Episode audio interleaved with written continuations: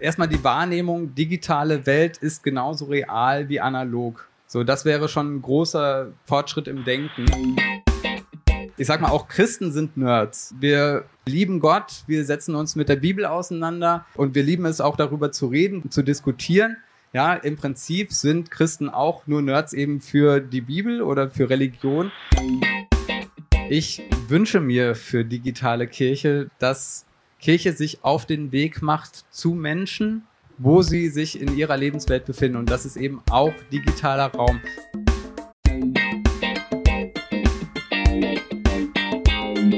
Hallo und herzlich willkommen zum Yeet Podcast, dein Podcast zum Thema Social Media für Glaube und Kirche. Oder auch Glaube und Kirche in Social Media.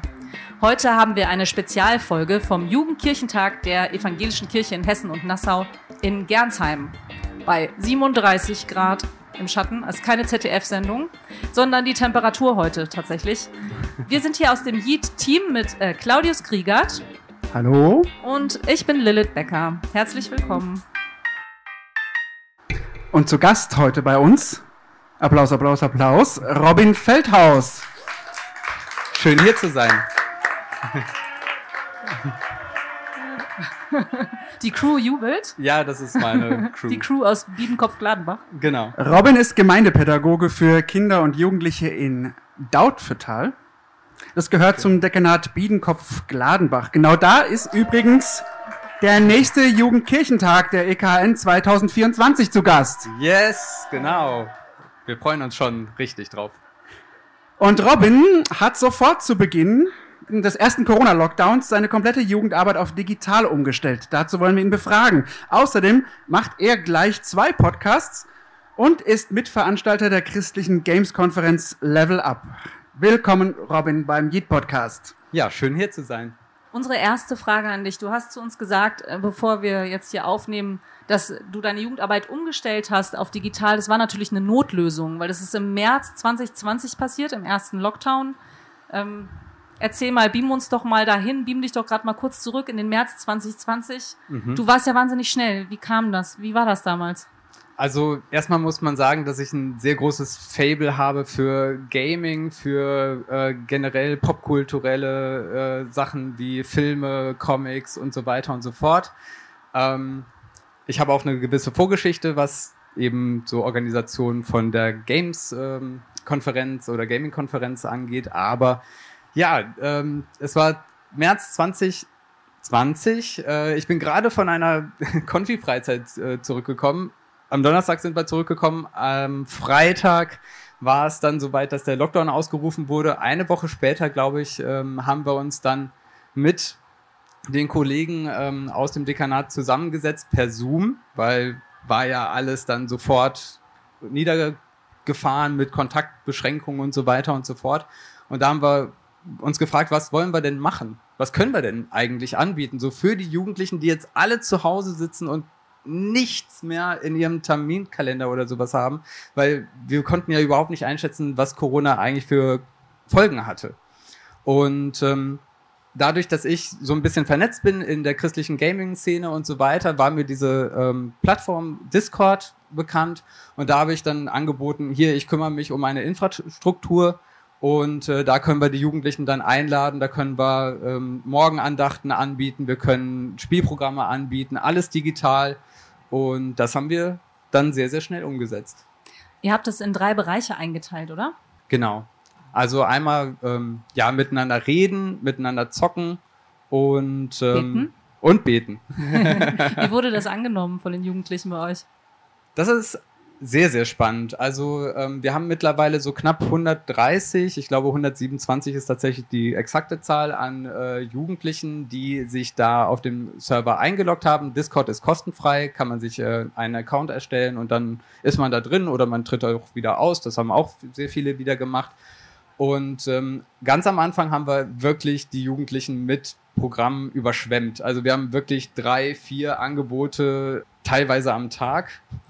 Äh, angeboten. Ähm, die ganzen Kollegen, die auch teilweise da hinten auf dem Platz sitzen, haben mitgemacht. Ja, und ähm, dann haben wir aber auch irgendwann gemerkt, wir brauchen halt auch noch mal ein bisschen mehr Struktur und so weiter und so weiter. Aber jetzt, ähm, was diese Annahme angeht, wir hatten immer so zwischen, also ganz am Anfang auch mal Hochphasen mit 20, 30 Jugendlichen, aber das ist relativ schnell auf so eine Pi mal Daumengröße von 10, 15 Jugendlichen runtergeschrumpft, die wirklich also wenn wir was angeboten haben, waren immer so 10, 15 Jugendliche da aus einem Pool von vielleicht 30, 40 Jugendlichen, so die das regelmäßig angenommen haben. Und ich hatte das gerade pauschalisiert. Die Jugendlichen, wie haben die das angenommen? Was sind das für welche? Welche aus eurer Gemeinde oder auch von woanders? Ähm, wir haben das direkt auf der Ebene der evangelischen Jugend angesiedelt, also aus dem gesamten Dekanat. Und genau dadurch, dass ich erst ein halbes Jahr meine Stelle da inne hatte, hatte ich noch gar nicht so viele Kontakte. Ich habe zwar dann auch meinen Teamkreis ähm, dann zu Discord eingeladen und so weiter und so weiter, also auch da digitalisiert.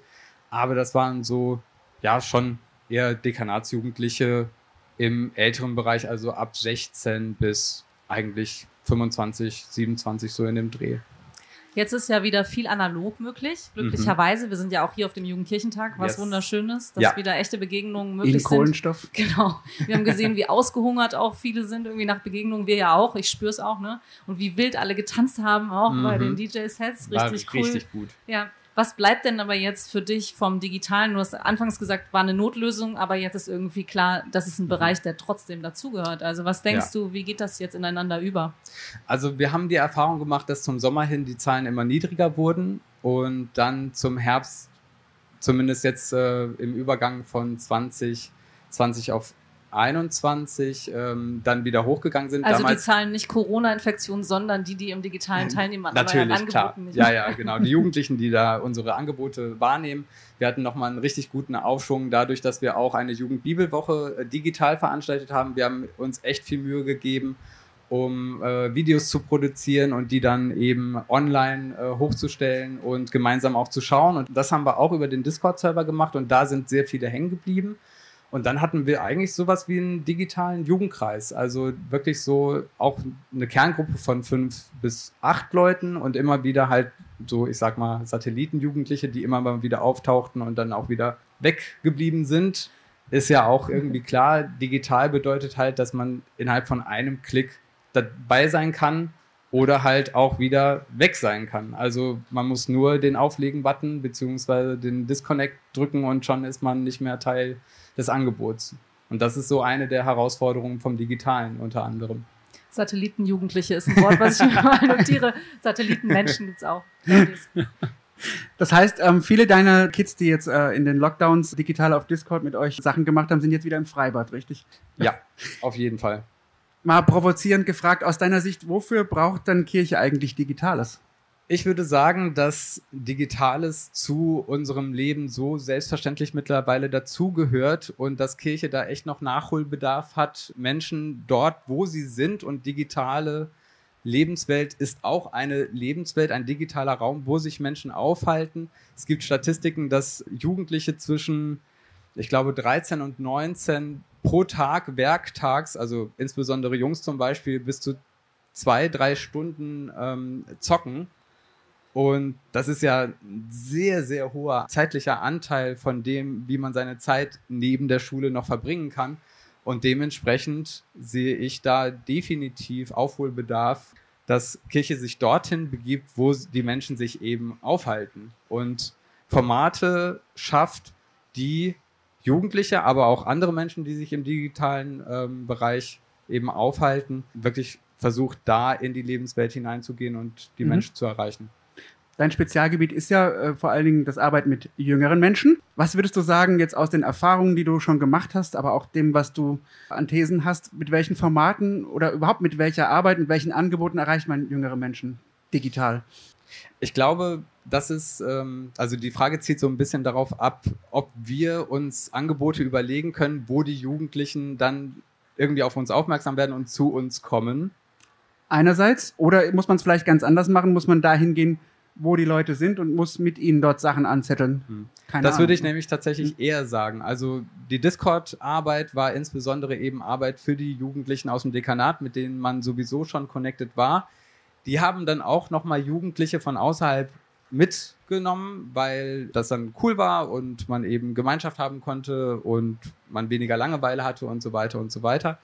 Ja, ähm, also wir haben auch Leute aus Bremen dann plötzlich auf dem Server gehabt oder aus Frankfurt, die Klar. früher mal in der evangelischen Jugend dabei waren, aber dann irgendwie den Kontakt verloren haben, die dadurch wieder Zugang gefunden haben.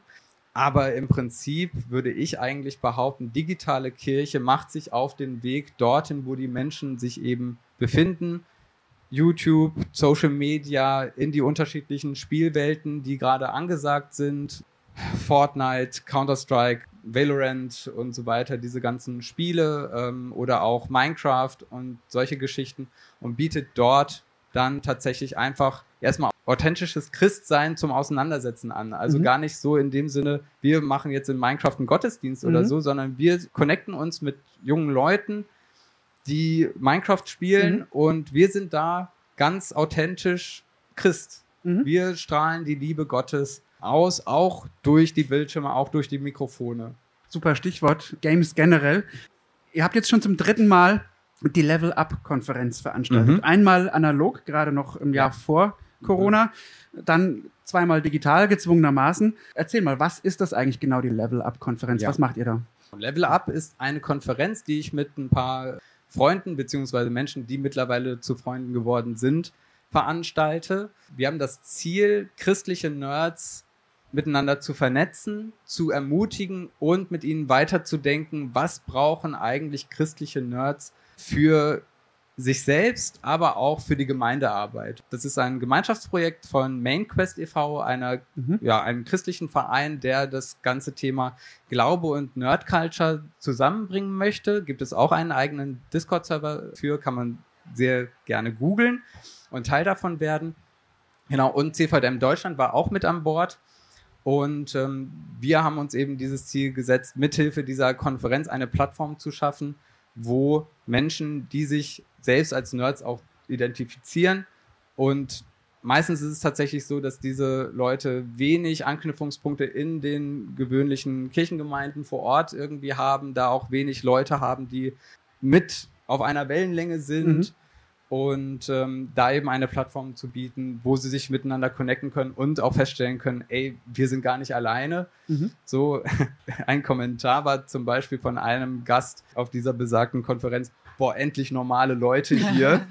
so, und alles war äh, mit Gaming-Postern, Filmpostern ausstaffiert. Wir hatten vorne eine richtig schöne Sitzlounge aufgebaut mit irgendwelchen Actionfiguren und Komplettlösungen von irgendwelchen Spielen und keine Ahnung, es gibt ja von Lego sehr, sehr viele Modelle, äh, die auch so dieses ganze Popkulturelle thematisieren. Das hatten wir dann auch noch dazu und so. Und die haben sich sofort wohlgefühlt und man konnte sofort miteinander connecten. Das war richtig, richtig Das erinnert mich so ein bisschen, wenn die Jungs aus Big Bang Theory sagen, wo sind denn eigentlich die normalen Menschen hin? Ja, aber so fühlt man sich halt tatsächlich Ja. manchmal, wenn man jetzt das wirklich so intensiv betreibt. Also ich sag mal, auch Christen sind Nerds. Mhm. So, wir lieben Gott, wir setzen uns mit der Bibel auseinander und wir lieben es auch darüber zu reden, zu diskutieren. Ja, im Prinzip sind Christen auch nur Nerds eben für die Bibel oder für Religion. Und äh, christliche Nerds haben dann halt noch verschiedene andere popkulturellen ähm, Themen. Harry Potter, äh, Star Wars, Star Trek, Games, ähm, Anime, Manga, was weiß ich was äh, für Themengebiete. Wissenschaftliche natürlich ebenfalls. Da kommt es ja auch ursprünglich her. Und äh, da dann Leute zu finden, mit denen man sich darüber auf einer Ebene unterhalten kann, wo andere schon längst die Augen rollen, das ist halt einfach richtig, richtig cool. Das finde ich sehr schön. Also Christen, Christsein heißt eigentlich einen Fetisch haben für Bibel und Glauben. Ja, ja, ja, ja, genau. ja. Okay, du hast noch so einen Fetisch? Nein, Quatsch. Also du machst zwei Podcasts, die Spielunke, Mhm. wo du mit einem Kollegen zusammen äh, Spiele besprichst. Genau. Und dann machst du noch einen, ich glaube, ich hätte eine Frage. Ja. Spielunke, den machst du ganz ehrenamtlich. Den machst Genau. du für dich und den anderen machst du hauptamtlich. Genau. Wie kommt das, dass du diese Podcasts machst? Also, die Spielunke ist im Prinzip ein bisschen aus der Level-Up-Konferenz äh, herausgegangen. Der Ruben Ulrich, mit dem ich den zusammen mache, wir sind äh, schon in der Schule zusammen gewesen und sind seitdem befreundet und haben uns auch gegenseitig immer wieder die neuesten Spiele und so weiter vorgestellt. Ähm, genau, der hat dann eben beim CVDM Deutschland angefangen und äh, hatte da sehr viel Freiheit, junge Generationenarbeit zu gestalten. Und daraus ist dann die Idee eben entstanden, Level-Up-Konferenz zu machen. Und wir haben irgendwie gemerkt, dass das Thema uns nicht loslässt, dass da sehr, sehr viel Potenzial einfach auch drinsteckt, die auch nicht einfach durch eine Konferenz irgendwie gelöst werden kann.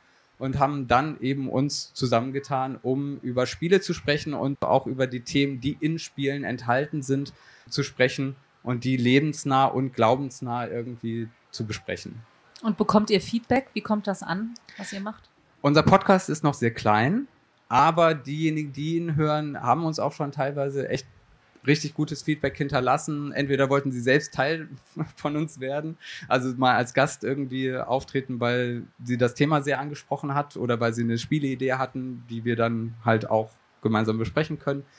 Aber auch sehr berührende Feedbacks, die wirklich unter die Haut gegangen sind. So, ich habe euch gefunden und ihr sprecht mir an manchen Punkten einfach aus der Seele und da habe ich auch meine eigenen Erfahrungen und so weiter gemacht. Das war ja nicht viel, aber das, was wir bekommen, ist sehr ermutigend.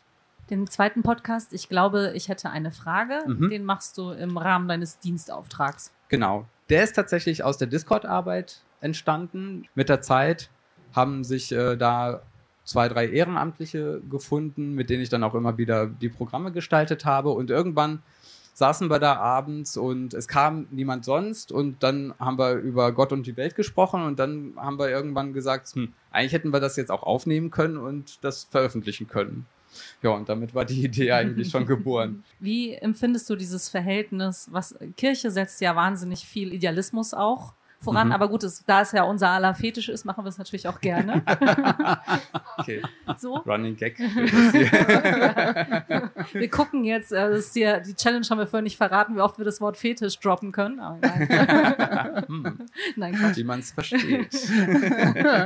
Wie empfindest du das Verhältnis in der Kirche zwischen Ehrenamt und hauptamtlich? Weil vieles machst du gerne und ist auch dein Hobby. Und manchmal denkst du, oh, es grenzt schon an Ausbeutung. Also ich bin mit Leidenschaft dabei und äh, es macht mir wahnsinnig viel Spaß, in Kirche mit Jugendlichen, mit Kindern, mit Ehrenamtlichen unterwegs zu sein. Und da gehört einfach auch Engagement auch über so die normalen 39 Stunden irgendwie dazu. Und gleichzeitig ist es natürlich immer die Frage, was ist jetzt auch tatsächlich vor Ort umsetzbar.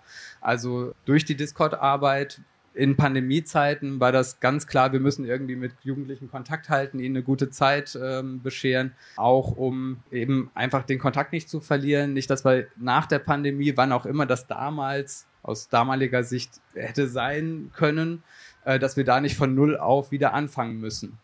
So und dann habe ich das so als Leidenschaftsprojekt noch weitergeführt, auch als meine Kollegen dann schon nicht mehr so die Motivation hatten, da jetzt wirklich äh, ranzugehen. Und ähm, ja, da habe ich irgendwie schon gemerkt, dass es einfach einen Ort braucht, wo Jugendliche auch digital angesprochen werden. Und gleichzeitig es natürlich immer die Arbeit vor Ort gibt, die super wichtig ist, Beziehungsarbeit und die Arbeit mit Kindern und Jugendlichen auf Kirchengemeindeebene oder auch in Regionen, Kirchspielebene, evangelische Jugendebene, die braucht halt die Kontakte in die Orte und die persönliche Begegnung, die reale, analoge Begegnung. Real war jetzt hier das falsche Wort, weil auch digitale Begegnung ist real. Ja. Ähm, mhm. Aber die analoge Begegnung und das muss sich irgendwie natürlich in so einer Stelle auch irgendwie wiederfinden. Also das in einem Verhältnis zu setzen, wie ich es gerne hätte und wie es tatsächlich der Bedarf ist, da ist eine gewisse Differenz halt da.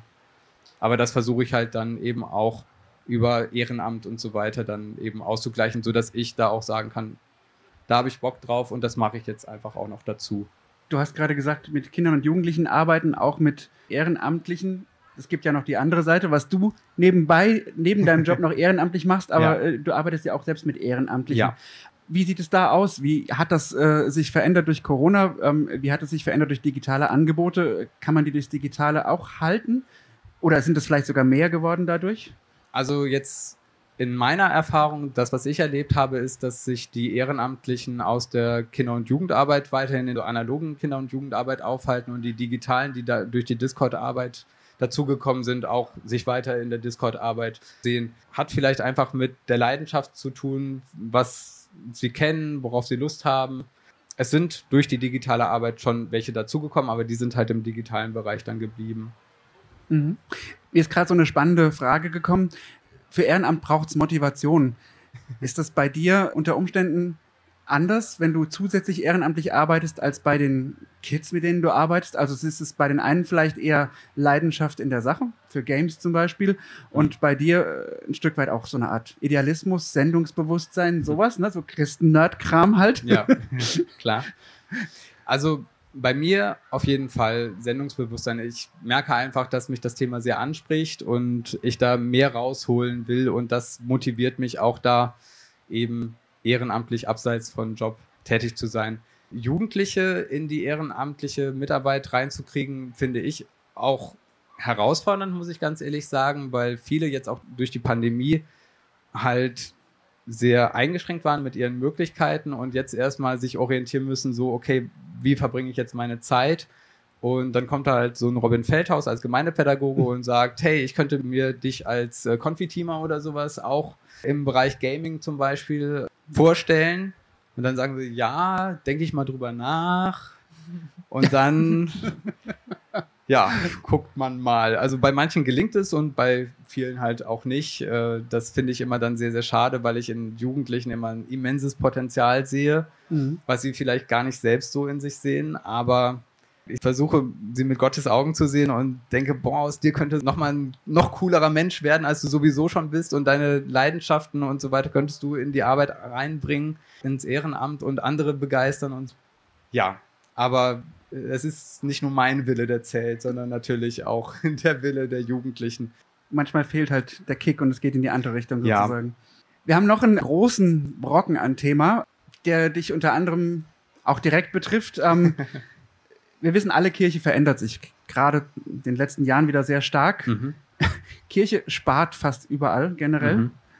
Gemeinden werden zusammengelegt, die Gebiete, die zusammenarbeiten, wie sie auch heißen, Regionen, Nachbarschaftsräume oder ähnliches, das heißt in diversen Landeskirchen anders. Aber die Gebiete, die zusammenarbeiten, werden größer. Mhm. Es gibt weniger Stellen, all das. Und da spielt Digitalisierung ja auch eine große Rolle. Ja. Sowohl als äh, Teil des Problems als auch Teil der Lösung. Wir haben jetzt folgende Aufgabe für dich uns ausgedacht. Ähm, stell dir mal vor, du wachst morgen früh auf und wir wären fünf Jahre weiter. Ja. Wenn du dir dann sozusagen deinen Wunsch zurechtgeträumt hast nach dem Aufwachen, wie sieht's dann aus? Wie sieht die Verbindung zwischen analoger und digitaler Arbeit aus? Also wie würdest du dir das wünschen, wie das zusammengreifen könnte? Einfach mal wild fantasiert. Welche Strukturen gäbe es, welche Möglichkeiten mhm. innerhalb von Kirche und ihrer Arbeit? Also ich fände es mega cool, wenn Kirche die Möglichkeiten digitaler Angebote oder eben, wenn man in Spielwelten oder wie auch immer reingeht, dass man da wirklich Beziehungen gebaut hat und man merkt, boah, das Digitale, das ist mega cool. Die nehmen auch was für ihr Leben mit dadurch. Die lernen viel äh, durch die Gespräche, durch das, was sie machen und so weiter und so fort aber wir sehen uns eigentlich tatsächlich noch auf eben analoger Art und Weise zu connecten. Ich würde hier nicht sagen, dass analog irgendwie höher zu werten ist als digital. Auch digitale Freundschaften und so weiter sind reale Freundschaften. Sie sind mit anderen Einschränkungen verbunden als jetzt analoge. Aber zum Beispiel irgendwie so, auch jetzt schon sich bildenden Communities und so weiter, merkt man einfach, es ist dieses Bedürfnis da, sich auch dann mal real zu begegnen. Und da braucht es dann halt Leute, die sich auch darum eben kümmern. Level-Up-Konferenz wäre eine Möglichkeit zum Beispiel, aber dass sich da letzten Endes vielleicht ganz viele kleine Summen oder Hausgemeinden oder wie auch immer man sie mhm. genau benennt, Initiativen gründen, die sagen, so, wir haben die gleiche Leidenschaft, wir wollen uns connecten und der Glaube spielt dabei auch einfach eine der Hauptrollen dabei. Das fände ich einfach richtig cool, wenn das passieren würde. Und welche Unterstützung könntest du für die Verwirklichung so eines Traums gebrauchen jetzt, wenn du dir was von deiner Kirche wünschen könntest? Strukturen, Ressourcen? Wie könnte man sich das vorstellen? Das ist tatsächlich die Frage, die wir immer den Leuten am Ende einer Level-Up-Konferenz stellen. Mhm. Was braucht ihr? Mhm. Ich würde tatsächlich sagen, dass ich da schon allein durch mein Ehrenamt schon sehr gut aufgestellt bin. Und gleichzeitig sage ich mal, wenn ich jetzt für das, was ich schon ehrenamtlich tue, noch Geld bekommen würde, wäre das natürlich super nice. Also mhm. ja. wirklich, also erstmal die Wahrnehmung, digitale Welt ist genauso real wie analog. So, das wäre schon ein großer Fortschritt im Denken.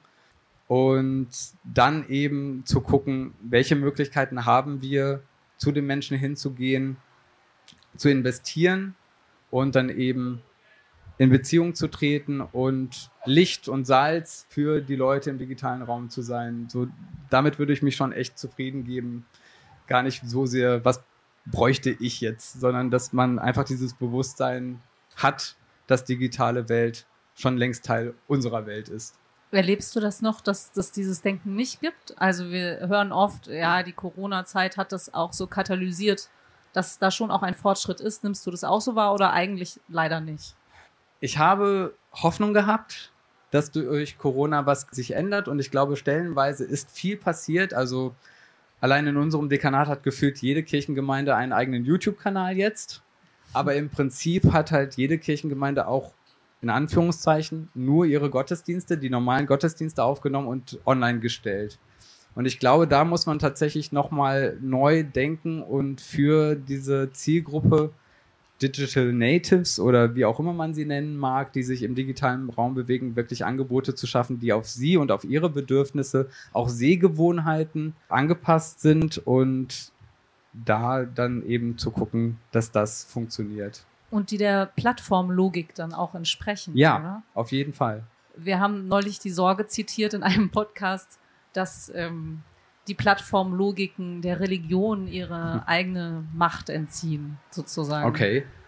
Würdest du das teilen, diese Einschätzung? Ehrlich gesagt habe ich es noch nicht so ganz begriffen. Erklär mal, was das bedeutet. Dass die Religion nicht mehr entscheiden kann, welche Symbole sie hat und dass die Tradition dadurch einen Abbruch erleidet, indem du dich unterwirfst im Grunde. Also, dass die Religion mhm. was entzogen bekommt, dadurch, dass sie sich an etwas anderes anpassen muss. Das ist mhm. eine dystopische Vorstellung, die ja. tatsächlich kursiert.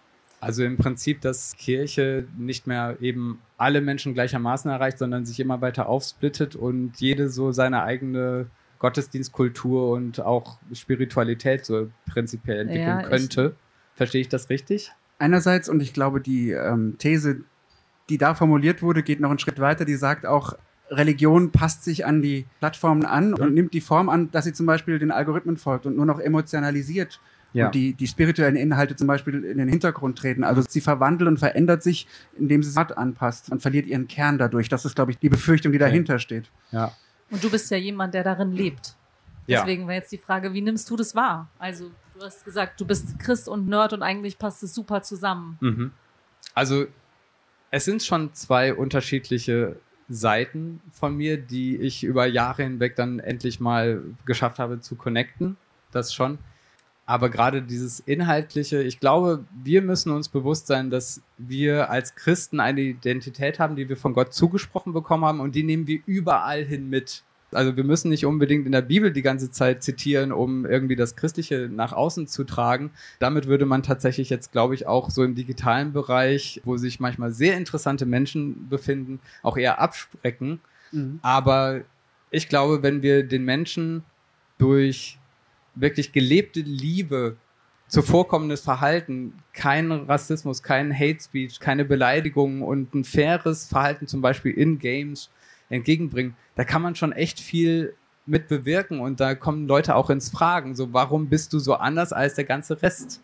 Also ein Beispiel, ich habe mit Daniel Schmidt, das ist der Vorsitzende vom MainQuest e.V., Counter-Strike gespielt, also Teamplay, aber man tötet halt Menschen in einem Ego-Shooter. Ist mhm. halt Spielprinzip, auch wenn das für uns da nicht so sehr im Vordergrund äh, steht. Und das andere Team hatte irgendwie Probleme mit der Internetverbindung und dann haben wir unser Möglichstes getan, dass die halt wieder ihr vollständiges Team zustande bekommen. Und normalerweise würde man das halt eiskalt ausnutzen. Ah, die sind einer weniger, dann kamen wir jetzt ein Spieler mehr und das ist ein Ungleichgewicht und da können wir dann halt eher den Sieg erringen, können wir eher gewinnen. Stattdessen haben wir dafür gesorgt, dass wir echt auf einer guten Fair-Play-Ebene sind. Und das haben die anderen total wertgeschätzt. Also das hat man richtig durch den Bildschirm gemerkt, dass die sich gedacht haben, okay, wow, dieses Team ist irgendwie anders als wahrscheinlich so 99 Prozent der anderen. Und das ist gelebte Nächstenliebe. Und ich glaube, das merken auch Leute eben im digitalen Raum. Und das kann man mitnehmen. Sehr schöne Geschichte. Ja, das ist auch wieder die Verbindung von von Games ins Leben rein, glaube ich. Und da könnten wir direkt anknüpfen an unsere letzte Folge.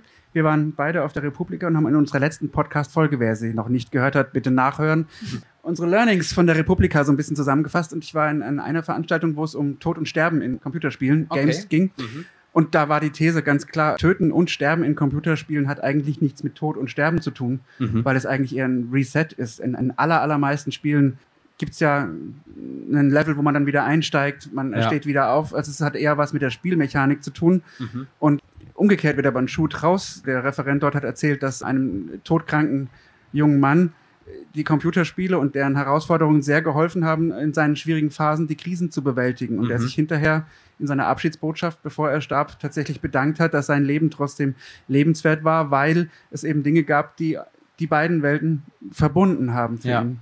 Das fand Genau. ich einen sehr christlichen Gedanken eigentlich. Ja, und dem kann ich nur zustimmen. Also ich kenne einige Leute, die durch Games mal versuchen, wirklich so die Welt zu vergessen. Das würde man jetzt als vielleicht nicht so Gamer oder Nerd oder sowas erstmal denken, oh, das ist ja Realitätsflucht und so weiter. Aber die Leute finden halt in den Spielwelten andere Menschen, die ihre Leidenschaft teilen, mit denen sie sich connecten können. Und das ist ebenfalls eine emotionale und soziale Stütze. Also das ist genauso wie in der analogen Welt. Mhm. Kann ich mir gut vorstellen. Ja. Und da kann Christen halt Beispiel sein und durch ihr gelebtes Christsein Zeugnis geben Und auf wirken. den Gott, der halt uns schon längst angenommen hat und liebt. Mhm. Robin, in jeder Podcast-Folge stellen wir unserem Gast oder unserer Gästin zwei Fragen. Die muss Mhm. jeder und jede beantworten oder sollte. Natürlich wird hier niemand zu was gezwungen. Ich fange mal mit der ersten davon an. Es gibt auf Social Media weit verbreitet den Hashtag digitale Kirche. Und wir fragen jeden unserer Gäste, so auch dich, Robin, was stellst du dir denn unter digitale Kirche vor oder was verbindest du mit dem Begriff digitale Kirche? Ich wünsche mir für digitale Kirche, das habe ich jetzt auch schon gesagt, dass Kirche sich auf den Weg macht zu Menschen, wo sie sich in ihrer Lebenswelt befinden. Und das ist eben auch digitaler Raum. Also das ist eigentlich eine sehr allgemeine Aussage, aber sie trifft halt auch in den ähm, Gaming-Bereich zu. Jesus hat gesagt, geht hin in alle Welt. Also auch Spielwelt ist genauso gemeint. Und ja, dass Kirche wirklich erfahrbar für Leute in digitalen Lebenswelten wird, sichtbar wird und dass Kirche auch sich überlegt, wie können wir Formen von Angeboten oder auch Gemeinschaften von Verkündigungen irgendwie gestalten, dass auch Menschen, die sich vielleicht sogar mehr als in der analogen Welt im digitalen Bereich beheimatet fühlen, wie man die wirklich mit der guten Nachricht von Gottes Liebe eben erreichen kann, von Jesus Christus. Das wäre für mich mein Wunsch, was digitale Kirche in fünf oder zehn Jahren oder so äh, erreichen oder anstreben sollte zumindest. Das fände ich schön. Mhm. Danke. Jetzt noch die allerletzte Frage in unserem Podcast. Also ich habe das Gefühl, du bist schon sehr erfüllt, damit auch so an der Zukunft dieser Kirche mitzubauen.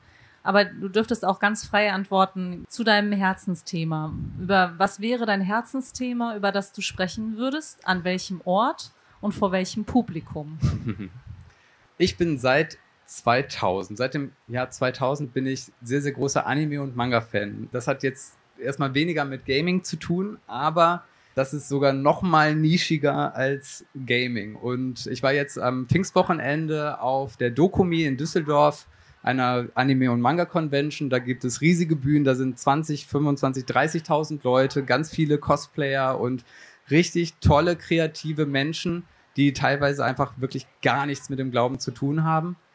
Und dann Gottesdienst zu feiern, das Ah. wäre richtig, richtig nice. Aber auch mit Anime-Sequenzen, weiß ich nicht, also auch in japanischer Popkultur kann man unglaublich viel aufgreifen, was man mit dem Glauben in einen Dialog bringen kann. Und alternative Idee, wenn ich nicht einen Gottesdienst machen dürfte dort, habe ich schon seit langer Zeit den Wunsch, das Wunschdenken, dass ich Jesus cosplaye mit ganz, ganz viel so Nähzeug und anderen Materialien, die man für Reparaturen von so Kostümen braucht.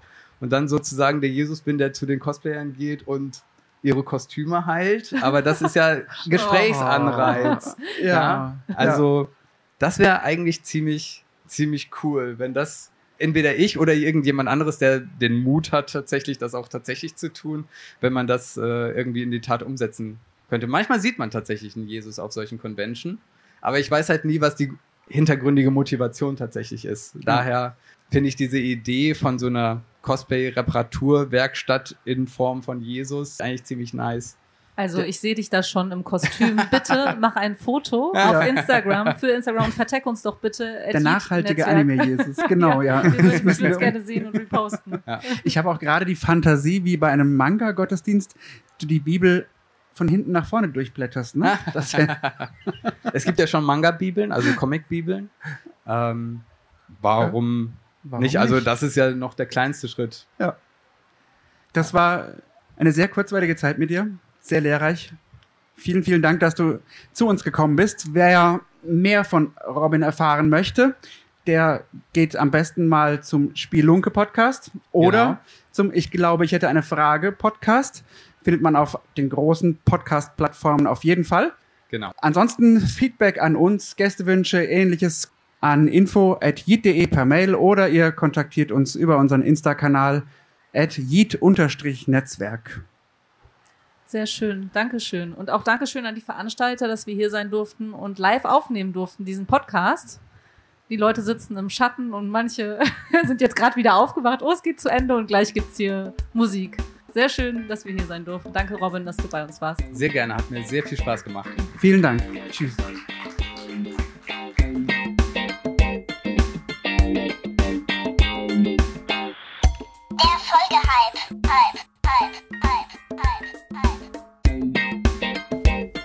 Moin, ich bin Max. Auf Instagram heiße ich Pink Pastor, geschrieben P-Y-N-K-Pastor, so wie der Pastor. Und ich nominiere meinen Kumpel Basti Becker. Den findet ihr auf Instagram unter Chief Chief, geschrieben T-S-C-H-I-F, T-S-C-H-I-F. Der macht der coolen Kunstkram. Ja, schaut doch mal bei dem vorbei. Liebe HörerInnen des Yeet-Podcasts, hier noch ein kleiner Nachtrag. Ihr habt soeben die Folge 12 unserer ersten Staffel gehört. Mit dieser Live-Folge. Das heißt, das war auch die letzte Folge der ersten Staffel und wir gehen jetzt in eine kleine Sommerpause. Solltet ihr also das Ganze immer live verfolgen und abonniert haben, erwartet euch jetzt eine Pause von zwei Monaten. Im Juli und August wird es keine neuen Folgen des Seed Podcasts geben. Dafür aber dann im September 2022 wieder mit neuem Schwung. Bis dahin lasst es euch ganz gut gehen und habt einen großen Sommer. Bis bald.